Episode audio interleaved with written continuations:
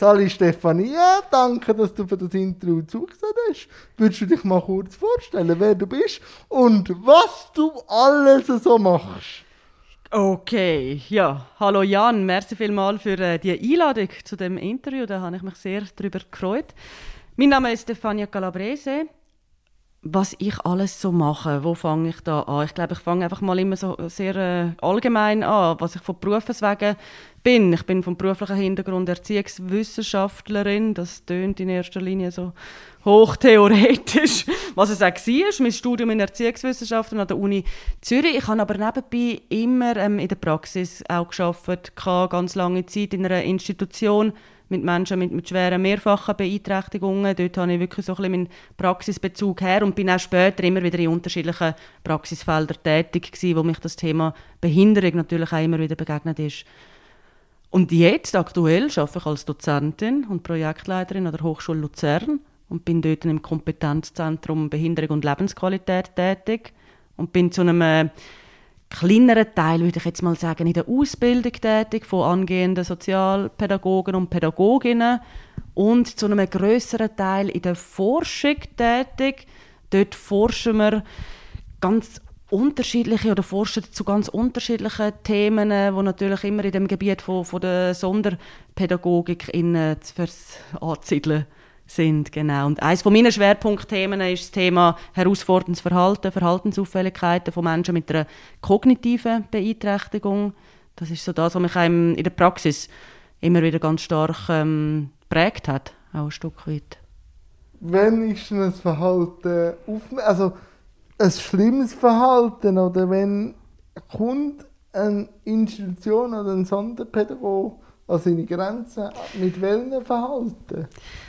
Ja, also wenn man so ganz äh, allgemein von herausforderndem Verhalten ausgeht, dann sind das in der Regel sind das äh, fremdverletzende Verhaltensweisen oder äh, sachbeschädigendes Verhalten oder auch Selbstverletzung, selbstverletzendes Verhalten, wo, wo mich als Sozialpädagog, Pädagogin natürlich auch fordern tun oder wo, wo mich emotional vielleicht auch ein Stück weit fordern tun.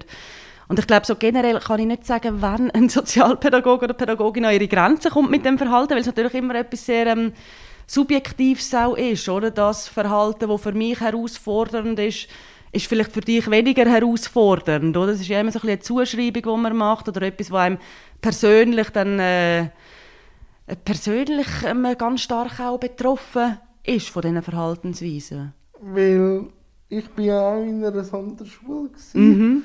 und ich habe viele PädagogInnen an ihre Grenzen geführt. Und ich bin nicht gewalttätig geworden. Also darum denke ich, auch schon die Diskussion mhm. kann manchmal für äh, so Fachpersonal herausfordernd mhm. sein. Mhm. Aber das unterrichtest du nicht.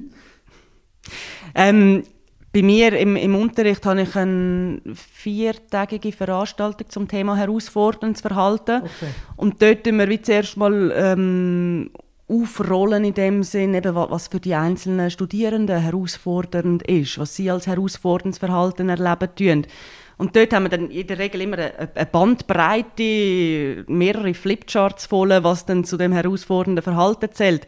Und dort sind natürlich schon Verhaltensweisen, die jetzt nicht in dem Sinn gefährlich sind oder verletzend sind, okay. die doch schon auch genannt werden. Ja. Und wie äh, nehmen wir das denn auf im Diskurs?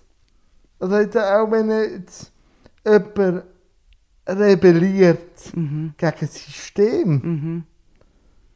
wie äh, brichst du das auf? Wie machst du die Diskussion mit den Studierenden? Also was mir einmal wichtig ist, oder von meiner Haltung her, sage ich mal, wichtig ist, ist, dass man eben das ganze Thema herausforderndes Verhalten wirklich ein bisschen systemisch betrachtet tun, oder? Wo ich immer relativ vereinfacht sage, du, ein herausforderndes Verhalten ist ein, äh, ein Produkt oder ein Resultat von einer ungünstigen Wechselbeziehung zwischen Mensch und Umwelt. Und dann ist es mir natürlich... Oder? Mensch und Mensch. Mensch und Mensch, genau. Mensch, Mensch und Umwelt. Aber mir ist es ein Anliegen, um wirklich auf die Umwelt zu schauen, um dort anzuschauen und zu sagen, und, und was sind alle die Elemente, wo ein Mensch mit einer Beeinträchtigung herausfordern tun, oder? Mit was kann auch ein Mensch mit einer Beeinträchtigung herausgefordert sein. Und das sind dann natürlich häufig dann eben auch institutionelle Bedingungen oder Strukturen in Institutionen, die natürlich äh, zu einer massiven Herausforderung können werden oder für die Person selber und die Person selber dann aufgrund von dieser Herausforderung herausforderndes Verhalten zeigen tut. Wir kommen mit einer später ein bisschen mehr auf das Thema mhm. sprechen, aber Erziehungswissenschaftlerin, da muss ja nicht zwanghaft ums Thema Behinderung sich dann nachher drehen. Warum bist du nicht das Thema Behinderung eingetaucht? Ja, das hat bei mir auch ein biografischer ein biografisches Element. Mein Bruder hat eine kognitive Beeinträchtigung, das Sturge-Weber-Syndrom, das er hat, gepaart mit autistischen Zügen. Und das ist das, was mich natürlich von klein an immer begleitet hat, oder? Einen Bruder zu haben mit einer Beeinträchtigung. Und es aber für mich echt gar nicht klar war, dass ich in den Behindertenbereich eintauchen tue. Ich habe damals Gimmick gemacht und ich weiß noch, als ich das Gimmick abgeschlossen habe, war meine Idee, ich gehe auf Australien. Und dann haben meine Eltern gesagt, ja, das ist ja schön und gut, aber mit welchem Geld gehst du dann auf Australien? Träumen kann man immer, gell? Genau. So, und dann war äh, für mich natürlich klar, gewesen, ja gut, äh, in dem Fall muss ich Geld verdienen. Und ich habe schon damals, also gewusst, ist übertrieben, ich habe auch lange nicht gewusst, was ich beruflich machen will. Wir sind da im Gimmi auch nicht wirklich darauf vorbereitet worden, habe ich zumindest den Eindruck gehabt.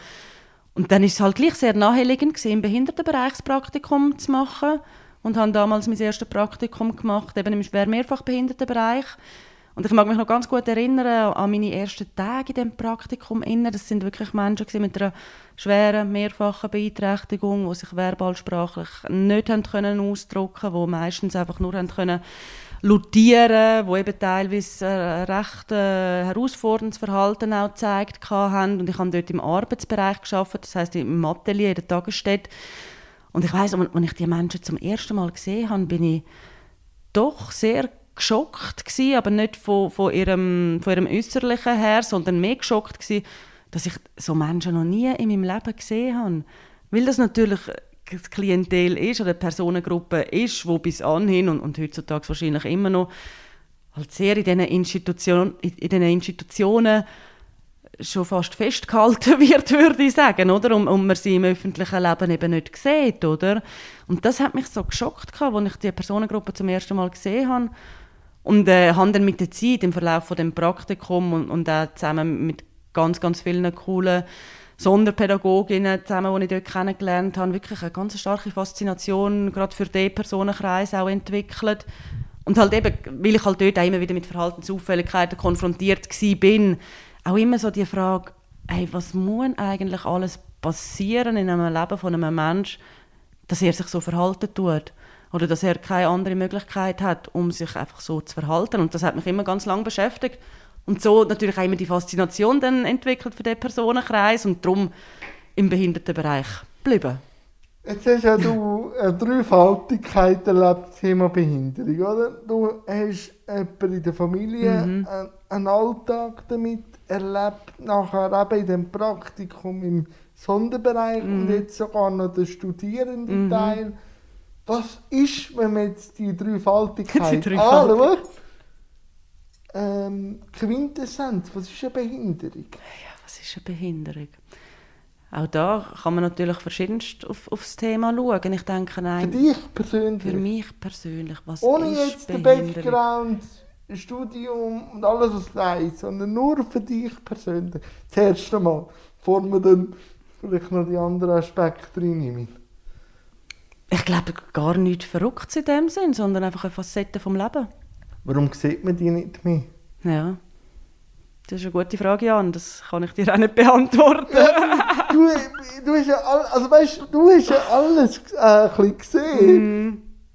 Wo sind die Mechanismen, dass sie dann irgendwann, wenn die Familie stark ist, nicht im gesellschaftlichen mm. Diskurs da sind? Nur Körperbehinderte erkämpfen sich langsam, mm. langsam. Aber warum die kognitiven nicht?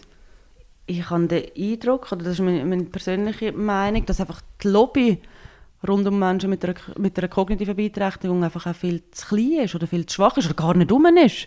Vielleicht auch. Und sie sich das vielleicht selber auch gar nicht können erkämpfen vielleicht. Oder was ist deine Meinung?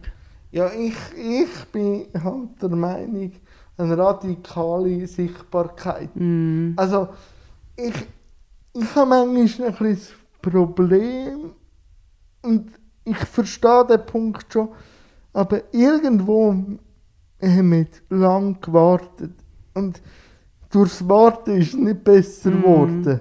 Also, ich habe gemerkt, eine Gesellschaft, und da nehme ich auch mich drin, muss gefordert werden. Und da muss Reibung passieren. Und darum bin ich nicht mehr der Meinung, dass Sondersetting, so wie es jetzt steht, es ist natürlich auch im Wandel, aber so wie es jetzt in den 90er, Anfangs 2000, ist nicht mehr zeitgemäß. Es muss mehr nach Hause. Und nicht, wir gehen jetzt in eine Schule und machen da irgendwie eine Sichtbarkeit, dann können uns Kinder anschauen, als kämen wir vom Zoo, sondern es muss im Alltag passieren. Ja. ja. Also da bin ich genau also eine Meinung. radikale Sichtbarkeit muss passieren. Ja. Und keine Rücksicht auf irgendwelche Gefühle, also schon die persönlichen, wenn es jetzt einem Mensch mit Behinderung unwohl ist, aber sicher nicht auf Gefühle von einer Gesellschaft Mhm. äh, beibäbeln. Nein, sondern einfach raus. ja. Aber warum wird das nicht gemacht? Warum wird das nicht gemacht, Jan? Das kann ich dir wirklich auch nicht beantworten. Aber was Ist ich es, kann... denn, ist es denn immer noch der Anstrich und, der, und das, wie sich am nächsten Freitag der René, wo ja die Geschichte von der Heil- und Sonderpädagogik auch unterrichtet, immer noch der Aspekt vom wir müssen sie heilen, wir müssen sie aus dem, aus dem Glauben heraus beschützen, ist es der, immer noch der Aspekt im 21. Jahrhundert, der so stark ist. Ich hoffe es nicht. Ich hoffe Ja, es ich nicht. vermute es. Aber ich vermute es. Wobei, gell, da, da muss ich schon sagen, hat ähm, die ganze Sonderpädagogik oder, oder Heilpädagogik schon auch einen starken Perspektivenwechsel durchlaufen. Also wo man früher ganz stark äh, in dem Grundsatz von, von Fürsorge oder eben man muss sie heilen oder so, da Ja, hat man steht noch im Wort drin. Ja. Heil, Heilpädagogik. Also weißt ich wollte dich jetzt nicht, sondern das ist ein Diskurs. Das ist effektiv so, das ist effektiv so. Aber darum, in der Schweiz hat sich ja eher der, der Begriff Sonderpädagogik etabliert, obwohl der ja auch nicht besser ist. So. Aber eben nur schon vom, vom, vom Perspektivenwechsel her habe ich schon den Eindruck, hat sich ähm, die ganze Pädagogik rund um den Personenkreis oder Agogik rund um den Personenkreis schon auch gewandelt, wo, wo heutzutage natürlich schon die Grundsätze von Selbstbestimmung oder von Empowerment schon noch stärker sind. Aber wa- was ich erlebe, ist im institutionellen Setting, also es gibt durchaus gibt's gewisse Institutionen, wo sehr, wo ich finde, doch auch fortschrittlich unterwegs sind mit der ganzen Dezentralisierung und eher kleinere Einheiten in, in der Gemeinde innen oder in der Stadt innen zu bauen. Und aber wer natürlich dort immer wieder ein bisschen in Vergessenheit geraten tut oder, oder wo man sich vielleicht selber nicht zutraut, ich weiß nicht, was dort die Gründe sind, sind natürlich schon eben Menschen mit einer schweren, mehrfachen Beeinträchtigung, Ja, Menschen mit sind- Verhaltensauffälligkeiten, die, die, die, anderen, also körperbehinderte die Menschen werden immer mehr gesehen. Ich bin halt der Meinung, man muss schon ganz klein anfangen. Man muss schon Kitas divers machen und möglichst das Bildungssystem. ja. ja. Weil ich, du weißt es selber, du hast einen Bruder und ich habe eine Schwester. Mhm. Meine Schwester kommt immer und sagt, ich, also sicher eines oder alle zwei Monate so, jetzt habe ich einen Menschen mit Behinderung glücklich gemacht. Dann sage ich, was hast du gemacht? Ja, ich habe geredet mit ihm Aha. auf dem, auf dem Bahngleis. Und dann sage ich, und dann sage ich, und dann? Ja, die dritte oder die zweite Frage war, hast du auch jemanden mit Behinderung in deinem näheren Umfeld? Und da sieht man es, wenn es eine gewisse Normalität gibt, werden wir nicht mehr angeschaut, als kämen wir vom Zoo. Mhm. Mhm. Also darum, bin ich da ganz fest der Meinung. Und, und vielleicht kann man eine Sonderschule schon auch in, äh, brauchen, das ist ja sehr wichtig, Kleinklassen, so, aber auf einem Pausenplatz, wo divers ist. Mhm. Das, und da muss man nicht immer mit dem Argument kommen, ja, aber dann werdet ihr gemobbt. Weil Mobbing passiert unter den Kindern auch und da müssen wir gesellschaftlich lösen. Ja, ganz genau. Oder was sind noch Aspekte, wo die radikale Sichtbarkeit von deiner Optik würde befeuern? Auch aus dem wissenschaftlichen Aspekt. Also eben mit der Sichtbarkeit und dem frühen Anfang, äh, Kitas bereits so gestalten, Schulen so gestalten, wie, wie du das gesagt hast, da bin ich voll, voll deiner Meinung. Was ich aber schon auch immer, oder wo ich einmal immer so ein bisschen am überlegen bin, eben ich bin keine Politikerin und ich kenne mich in der Politik du- überhaupt nicht aber du aus. kenn- Aber, aber du kennst die, du kennst ja die Thematik seit du klein Ja, bist. ja. Aber ich denke schon auch, es muss ein verstärkt, verstärkter ein Politikum auch werden, wo man sich als Politik oder als Gesellschaft auch überlegen tut, hey, was ist eigentlich der Wert vom Leben, oder? Was ist eigentlich der Wert von einer Gesellschaft und wo wollen wir als Gesellschaft auch investieren? Das, äh, das sind schon auch Ansätze, wo ich denke, dass das müsste man auch können verstärkter propagieren, oder? Aber eben dort kommt dann der Aspekt von der fehlenden Lobby zum Zug, gerade für Menschen mit einer kognitiven Beeinträchtigung. Weil ich bin ja da im Club gesessen, ähm, vor zwei Wochen. Und da haben wir auch das diskutiert, dass eigentlich Menschen mit Behinderung nur zum Thema Behinderung in einen Club eingeladen wird. Und dann kommt das Clubteam und sagt, ja, wir würden ja schon auch Menschen zu anderen Themen mit Behinderung einladen, aber es gibt ja niemanden. Und dann denke ich, ja, sicher gibt es niemanden, weil eben Bildung schon begrenzt ist. Oder ich habe einen Sonderschulabschluss und weiß, dass du, wenn du es nicht selber erkämpfst, abgestellt bist irgendwo. Und da sehe ich, muss die Gesellschaft wie wachgerüttelt werden. Wir reden von 1,7 Millionen Leuten mit Behinderung. Die haben alle das Potenzial für eine Gesellschaft weiterzubringen. Ja. In ganz verschiedenen Teilen. Und von dem Punkt müssen wir abgehen. Ja. Und nicht, was alles nicht geht, Ja. sondern was möglich ist. Aber dann passiert dann eben das. Ich, wo jetzt den Kopf mal rausstrecke, gehört dann eben von der ehemaligen Betreuerschaft aus dem Sondersetting. So Sätze wie, ja, du bist so smart und so gut. Aber unser Klientel kann das sowieso nicht erreichen, was du erreicht hast.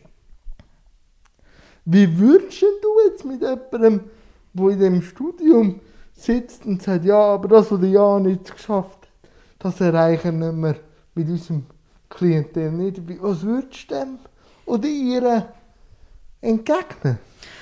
Jeder Mensch hat individuelle Stärken und Potenzial, oder? Und das ist auch dort, wo, wo wir oder wo ich im Unterricht auch häufig ansetze, gerade auch wieder das Thema herausforderndes Verhalten, das ist ja immer so stark vordergründig, oder? Ist auch wieder das Negative, wo immer zuerst Es auffällt, nur oder? immer, oder? Weil es so stark Genau. und so allumfassend Genau, genau. Und dort äh, propagieren wir ganz stark eben die Stärkenperspektive. Was für Potenzial, was für Ressourcen, was für Fähigkeiten, was, was für Vorlieben, was für Interessen hat denn der Mensch? Und macht mal ganz praktisch eine Stärkeliste. Zusammen mit dem Mensch, wenn es möglich ist, wenn er sich selber dazu kann äußern und ar- und artikulieren Und wenn es nicht möglich ist, dann ihr im Team innen. Schaut mal die ganz, ganz vielen Stärken an, die die unterschiedlichen Personen haben. Und was es überhaupt für Kompetenzen auch braucht, um im Rahmen von einer Institution können zu leben, oder? Oder zu überleben, vielleicht manchmal noch ein bisschen besser gesagt, oder?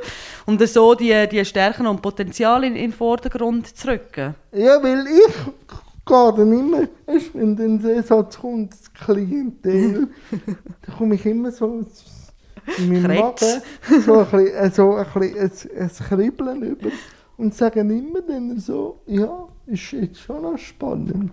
Weil vor zehn Jahren bin ich auch noch das Klientel gewesen. Mm, Und die haben mir auch nicht zugetraut. mm, Ja, aber es hat ja niemand gesehen, dass du noch den Knopf aufmachst. Sag ich, wenn ihr jetzt euren Job wettet, richtig machen müsstet ihr mich fragen, was mich an das Potenzial Mhm. angeführt hat, Ja. was mir das gebracht hat.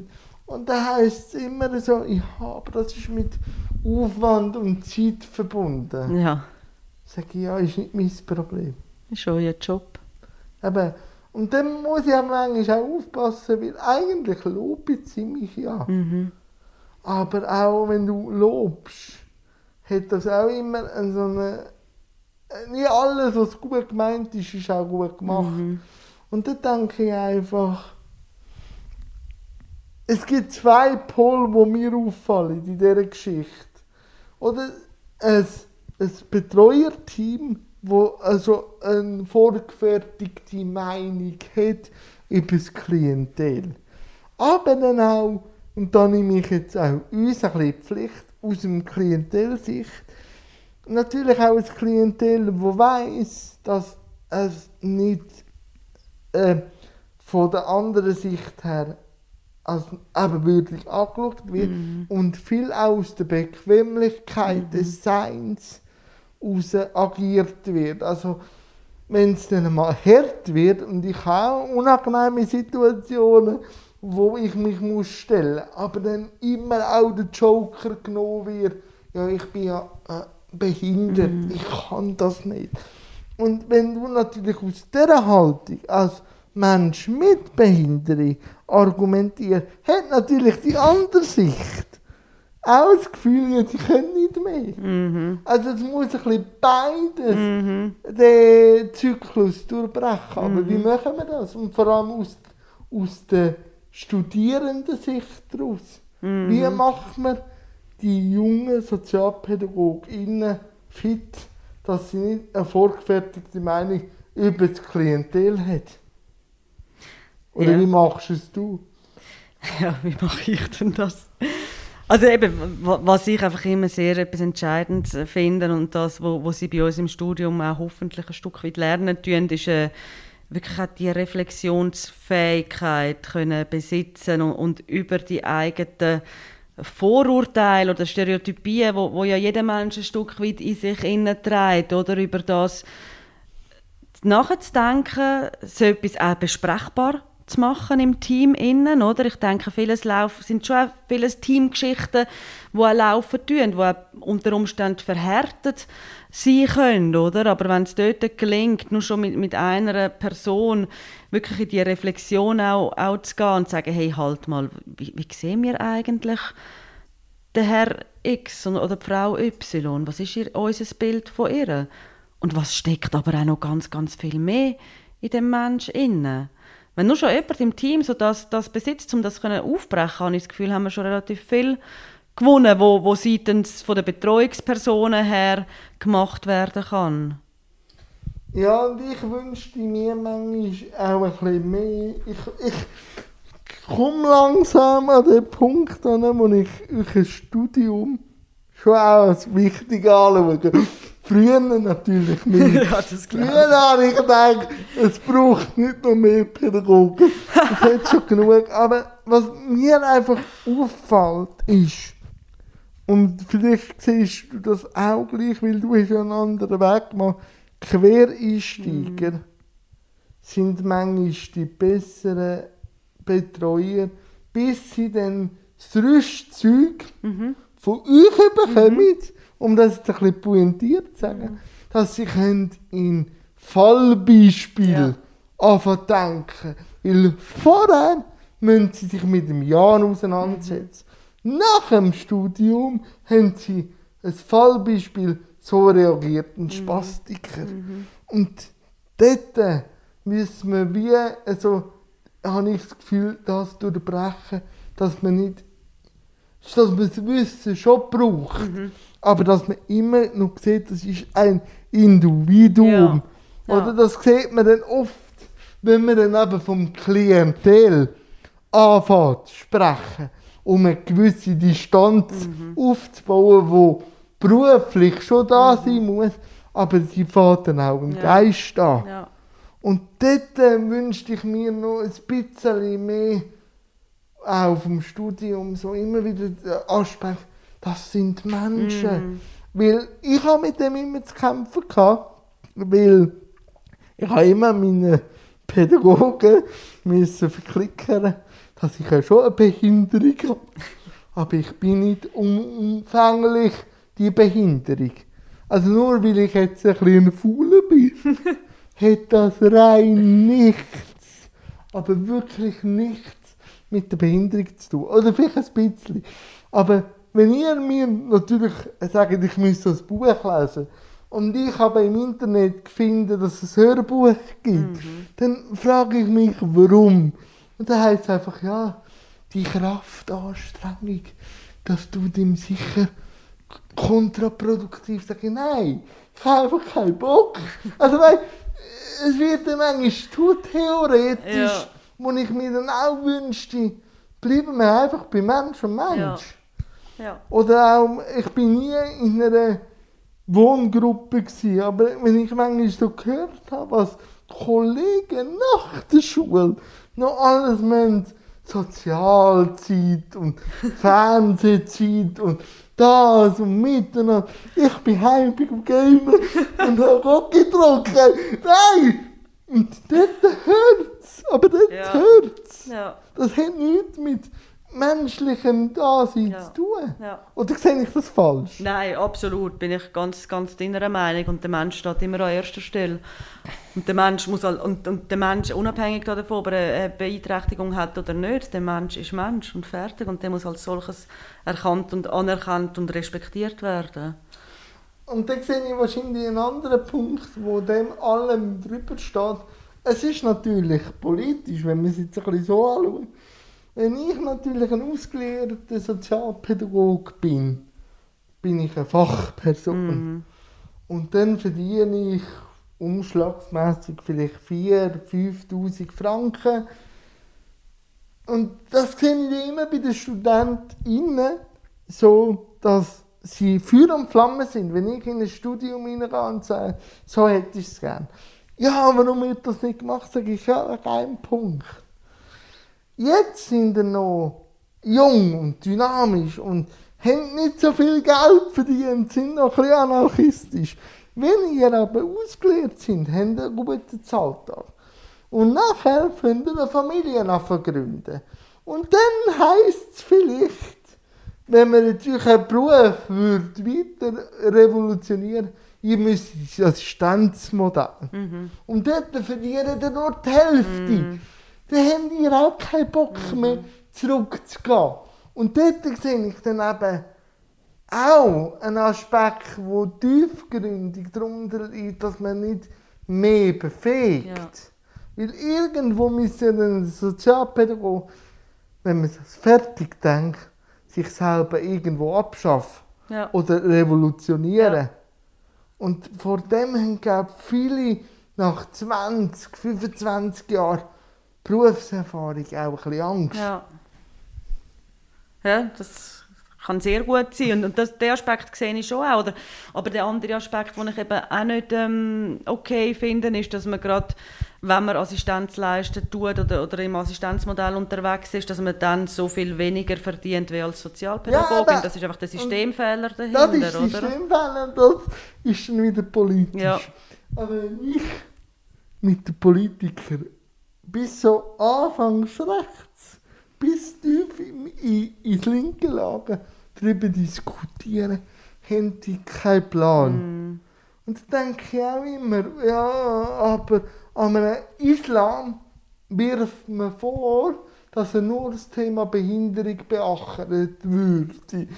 Ja, aber die Politiker haben überall irgendwo ein Kernthema, wo sie stark drauf sind. Und zum Thema Behinderung haben sie überhaupt keinen Plan. So, also, darum, also ich wünschte mir schon, dass man auch in der Politik, wie auch in der Wissenschaft, oder wie viel, Dozi äh, wie viel Dozierende Professoren oder Professorinnen haben ihr an der Hochschule, die selber betroffen sind? Niemand. Niemand. Also ich weiß es nicht, ich weiß es nicht, aber... ganz wenig.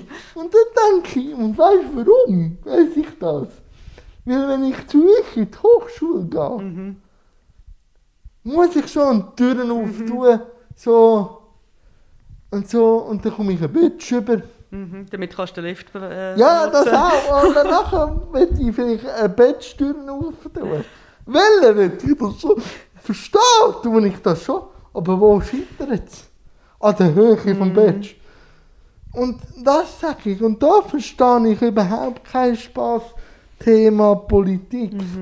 Ich sage, nicht alles muss Politik regeln, weil viel muss gesellschaftlich gelöst werden. Aber die Rahmenbedingungen, also dass ich könnte bei euch studieren muss ich überhaupt schon vorher, bevor ich überhaupt in deine, in deine Stunde kommen mehr Aufwand leisten, um überhaupt in dein Zimmer zu kommen, wie andere Studierende. Und das sind Krä äh, Kräfte, Ja. die unterschätzt werden. Also bis ich an mein, bis ich an mein wirkliches Kerngeschäft komme, habe ich schon die Hälfte vom Tank ausgeschossen. Und da, äh, da sage ich einfach, das muss gemacht werden, Ja. dass die Spielregeln bis daran Ja. für alle gleich sind. ja. Aber wie bringen wir das fertig? Wie bringen wir das fertig? Weil wir hätten eigentlich das Geld in der Schweiz. Das glaube ich auch, dass wir das Geld hätten. Oder haben. Müssen dann wirklich alle so laut werden wie ich. Ich glaube, es braucht noch viel mehr, die so laut werden wie du. Aber das kannst du auch nicht von jedem verlangen. Ja. Aber wie stärkst denn du das Selbstwertgefühl von Menschen mit Behinderung? Also weißt man sagt ja dann schon, äh, und das sehe ja ich, oder? Wenn man das vorherige Beispiel nimmt, mit, sie ziehen immer die Karte, ich bin halt behindert. Wie geht man denn damit um und wieder zu deinem Kerngeschäft gehen, dass man jetzt als Sozialpädagoge sagt, nein, komm, komm und zug ein bisschen an, dann mach auch mit. Aber wie bringst du es fertig, wenn natürlich ein Mensch mit Behinderung immer noch gehört hat, dass er zweite Ja. Klasse ist.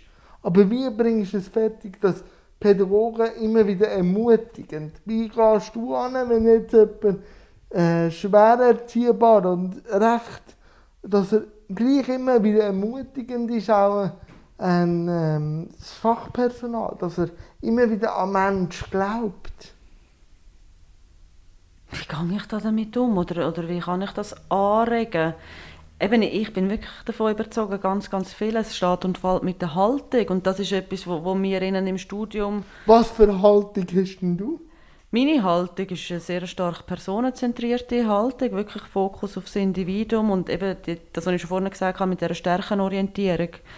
Sehr äh, ressourcen- und stärkenorientierte Haltung gegenüber Menschen mit einer Beeinträchtigung.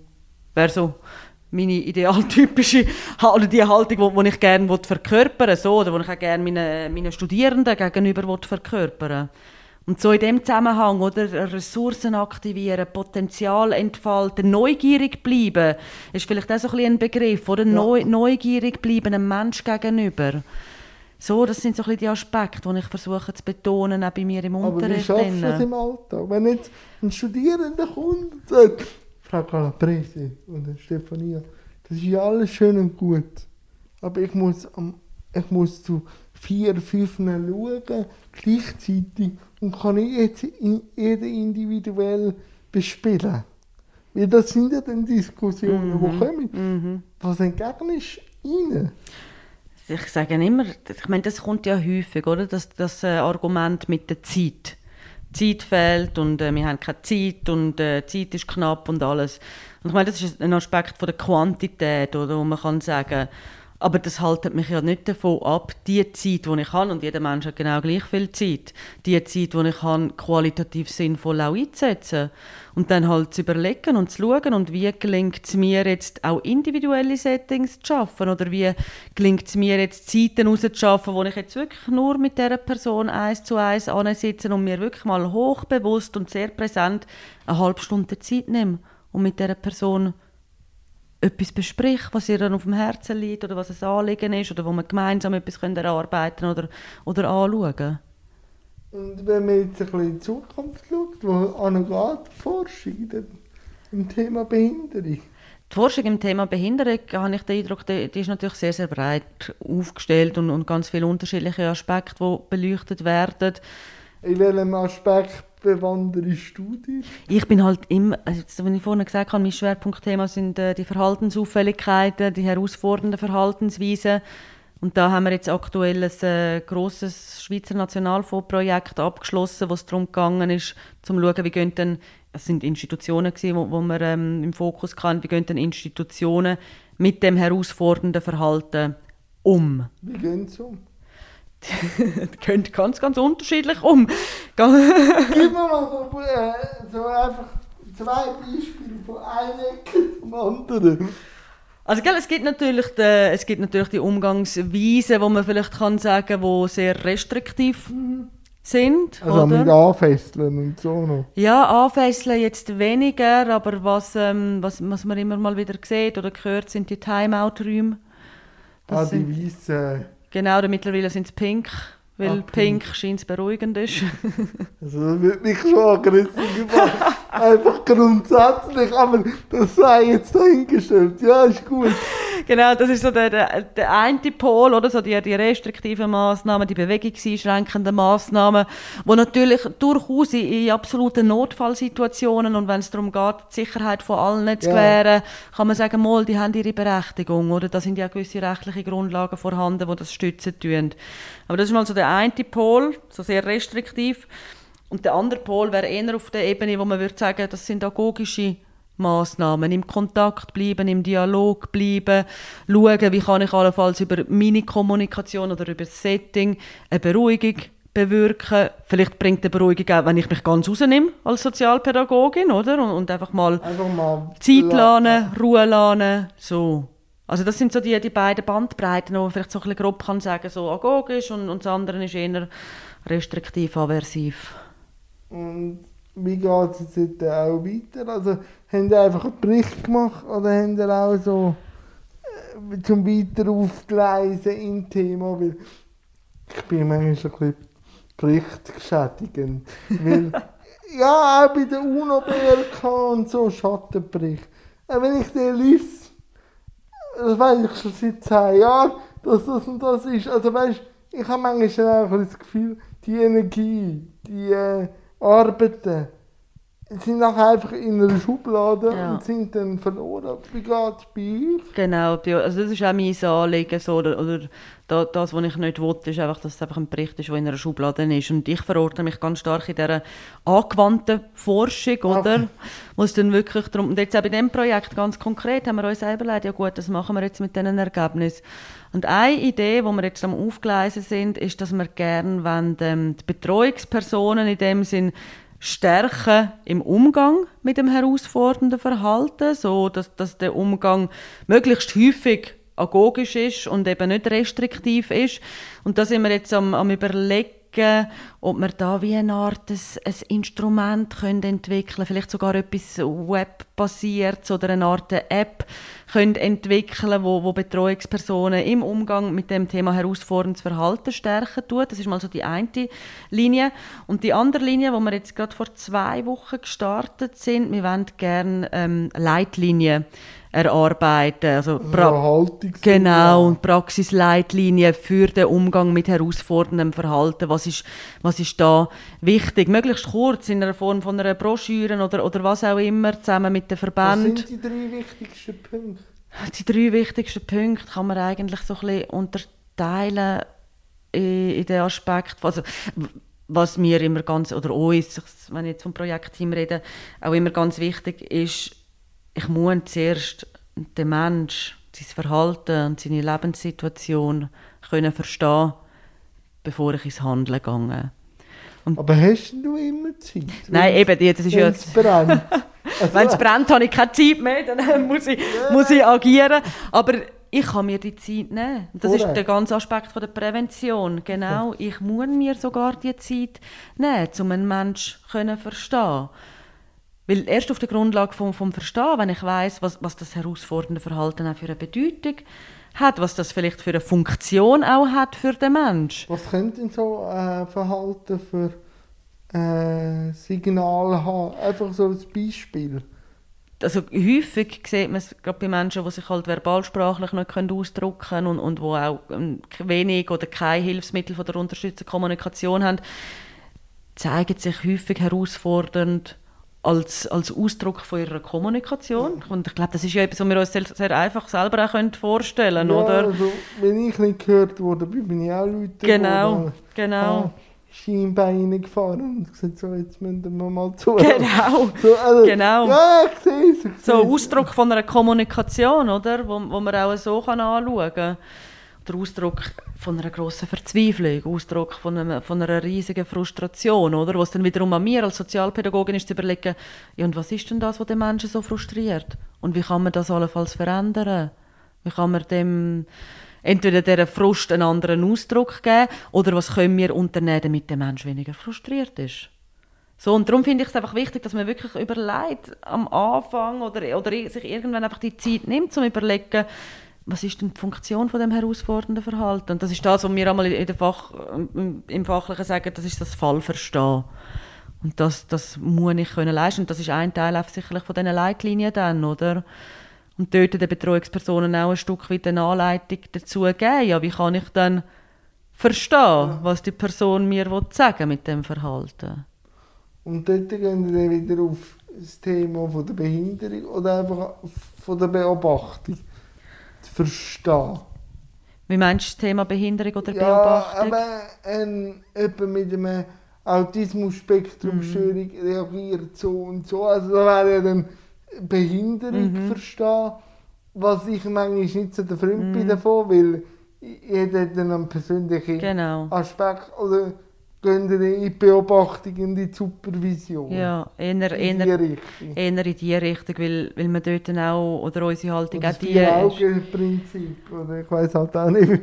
Genau, aber unser Prinzip ist schon auch dort, den, Mensch primär zu sehen, unabhängig von einem Behinderungsbild oder so, weil, weil dort auch, oder nur weil ein Mensch Autismus hat, er beißt sich ja nicht in die Hand, weil er Autist ist, sondern er beißt sich wahrscheinlich in die Hand, weil, weil sonst irgendwas Reizüberflutung. Stressvolles ist im Umfeld oder Reizüberflutung oder was auch immer, oder?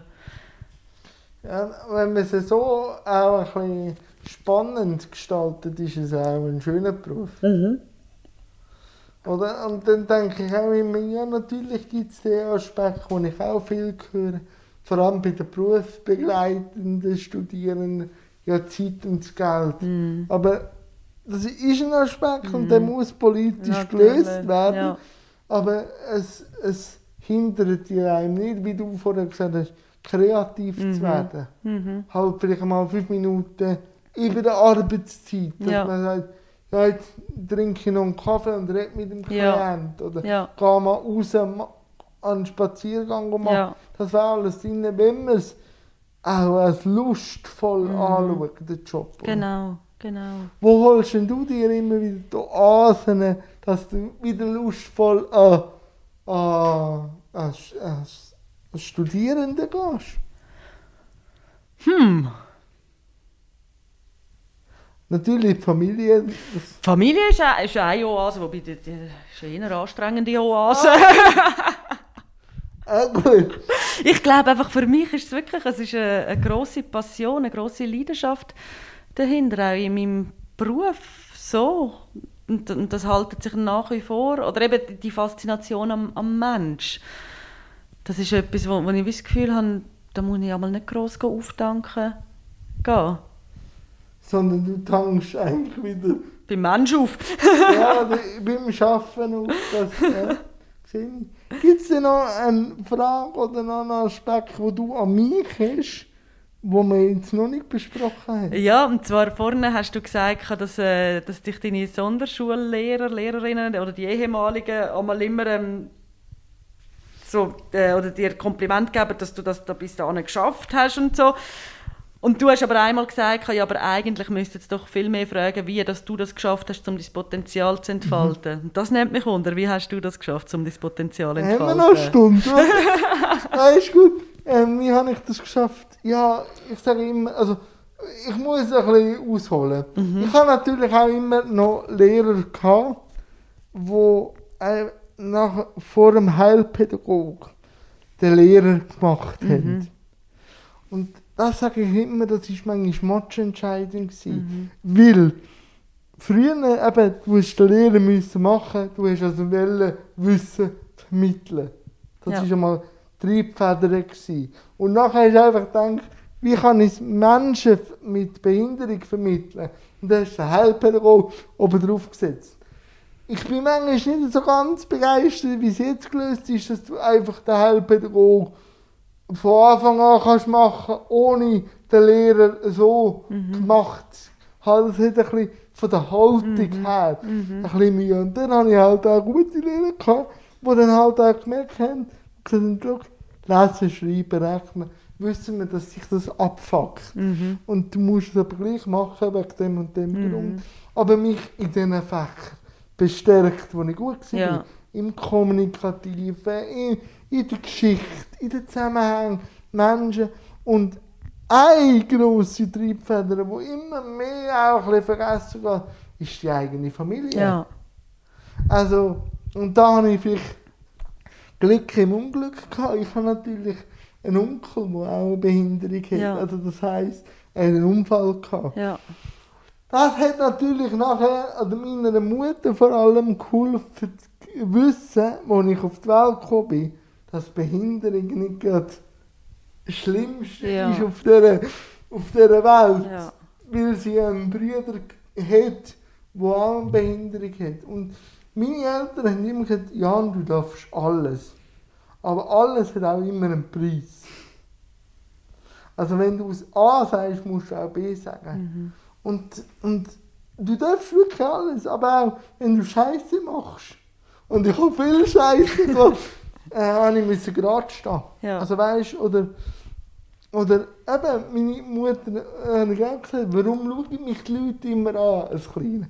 Ist wegen der roten Haare, so. Und dann sie so, ja, wenn sie stört, gehen sie doch fragen, also frontal, also geh mit ihnen in Kontakt, geh in Dialog. Und nachher, so, wenn ich Pubertierend war, halt wirklich auch dürfen Fehler machen. Und ich sage immer, aus den Fehlern habe ich gelernt. Oder äh, dann, dann nehme ich immer wieder ein super Beispiel. Ich bin früher viel gependelt mit der S-Bahn auf Luzern und wieder heim, wegen dem Arbeiten. Und dann ist auch jemand gekommen, der Geld gebettelt hat. Und ich so gutgläubig, wie ich war, habe dem wollte etwas geben. Und nachher er ist eine 50er Note rausgelampt, er hat die 50er Note genommen, abgesäckelt. Ich äh, aus allen Wolken gefallen. Und dann hat meine Mutter gesagt, und jetzt? Die ist weg. Was machst du aber in der nächsten Situation? Weil, dass du wieder mal angehauen wirst, das wird sich nicht unweigerlich. Ich habe gesagt, ja, ich weiss etwas. Und beim nächsten Mal habe ich gesagt, du, ich habe selber IV. Ah, kein Geld. Nein, aber weißt du, nicht zu lang am Problem um und du bist jetzt ein Armer und so, sondern was machst du nachher? Und das wünschte ich mir Ja. manchmal, dass man nicht jedes Problem in den Sonderschulen zu Tode bespricht und ja. Sitzungen macht und so, sondern einfach so, das hat nicht funktioniert. Wie gehen wir vor? Ja. Und halt wirklich, meine Mutter hat gesagt, als ich 18 geworden bin, du hast keinen Vormund. Du darfst alles machen. Und du musst jetzt halt auch mit der IV gut diskutieren. Und das hat mich zu Tode, also ich hatte Angst gehabt. Aber nach jedem Telefon, nach jedem eigenständigen Entscheid, wo ich äh, manchmal nicht gute, wo mir auch viele abgeraten haben, aber nach jedem eigenen Entscheid bin ich stärker daraus rausgekommen. Ja. Oder auch, wenn ich jetzt aufs Thema Fernsehen beziehe. Natürlich hat das SRF die Rahmenbedingungen äh, gewährleistet, dass es überhaupt gegangen ist. Oder? Es ist ein öffentliches Gebäude, es war gewesen. Und natürlich haben sie müssen auch ähm, Kompromiss machen. Aber ich habe immer müssen schauen, zu viel auf der Behinderung umreiten. Hätte ich auch nicht dürfen. Also, manchmal habe ich auch müssen in Saueröpfel beißen. Oder, hey, oder meinst du, ich habe immer Bock gehabt, morgen um 5 Uhr aufzustehen und am Abend um 8 Uhr heimzufahren? Nein, aber das hat Teil zum Spiel Ja. gehört. Und man hat es einfach gemacht, weil ich gewusst habe, warum ich es mache. Ja. Und das wünscht immer mehr, dass ein, dass ein geschulter Mensch immer, wenn ein Mensch mit Behinderung mit einer Idee kommt, dass, es, dass der Geschulte sagt, ja, das ist möglich und ich helfe dir dabei. Aber was bist du bereit mitzumachen? Weil alles nur antragen wollte ich auch nicht. Und nicht immer sagen, nein, das ist unmöglich Ja. oder das ist keine Zeitressourcen, so und so, weil es ist alles möglich. Oder wenn ich jetzt so denke, und ich äh, Berufswahl hatte, hat es einfach geheißen Büro oder Werkstatt. So, und wenn beides nicht bist, hast du verloren. Aber jetzt kann ein junger Mensch, eine Frau, ein Mann, kann sagen, ich will den Weg gehen wie der Jan. Und sie können nicht sagen, es sei unmöglich. Ja. Und das finde ich cool, weil das gibt wieder ganz andere Diskussionen, weil einfach sagen, wenn ich gekommen wäre und gesagt hätte, ich hätte gerne ins Fernsehen, hätte ich gesagt, ja, vielleicht, wenn es mal ums Thema Behinderung geht, dann mache ich mir einen Doc, aber selber als Moderator nicht. Und das war etwas vom Schönsten, gewesen, Stefania, zu sagen, nach der letzten Sendung von Paragraph 2020, wo ich am Bahnhof Oerlikon gestanden bin, tot kaputt, habe ich so zu mir gesagt, Jan, der Sonderschüler hat jetzt gerade zwei Wochen eine Fernsehsendung abgerissen. Und das ist der tiefste Stolz, Ja. gewesen, den ich überhaupt in meinem ganzen Leben erlebt habe. Und das ist für jeden Ja. in seinem Setting möglich, den Stolz zu merken, den ich dort gemerkt habe. Auch im Kleinen ist es möglich. Ja. In dem, dass man ihn bestärkt, in dem, dass man ihn pusht zum eigenständigen Denken. So habe ich es Ja. geschafft. Wow. Eindrücklich. Ja, und hey, hey, ich danke fürs Gespräch. Ich hoffe, du bist auch gut zu Wort gekommen. Ja, absolut. Jetzt habe ich absolut. recht, ich selber geredet.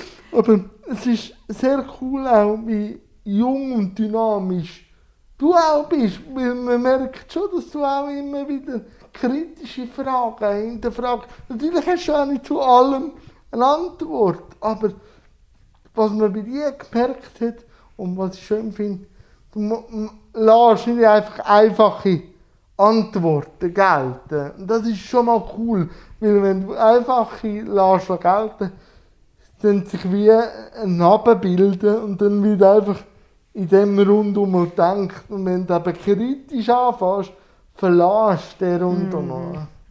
Hey, danke vielmals. Danke dir vielmals, Jan. Merci.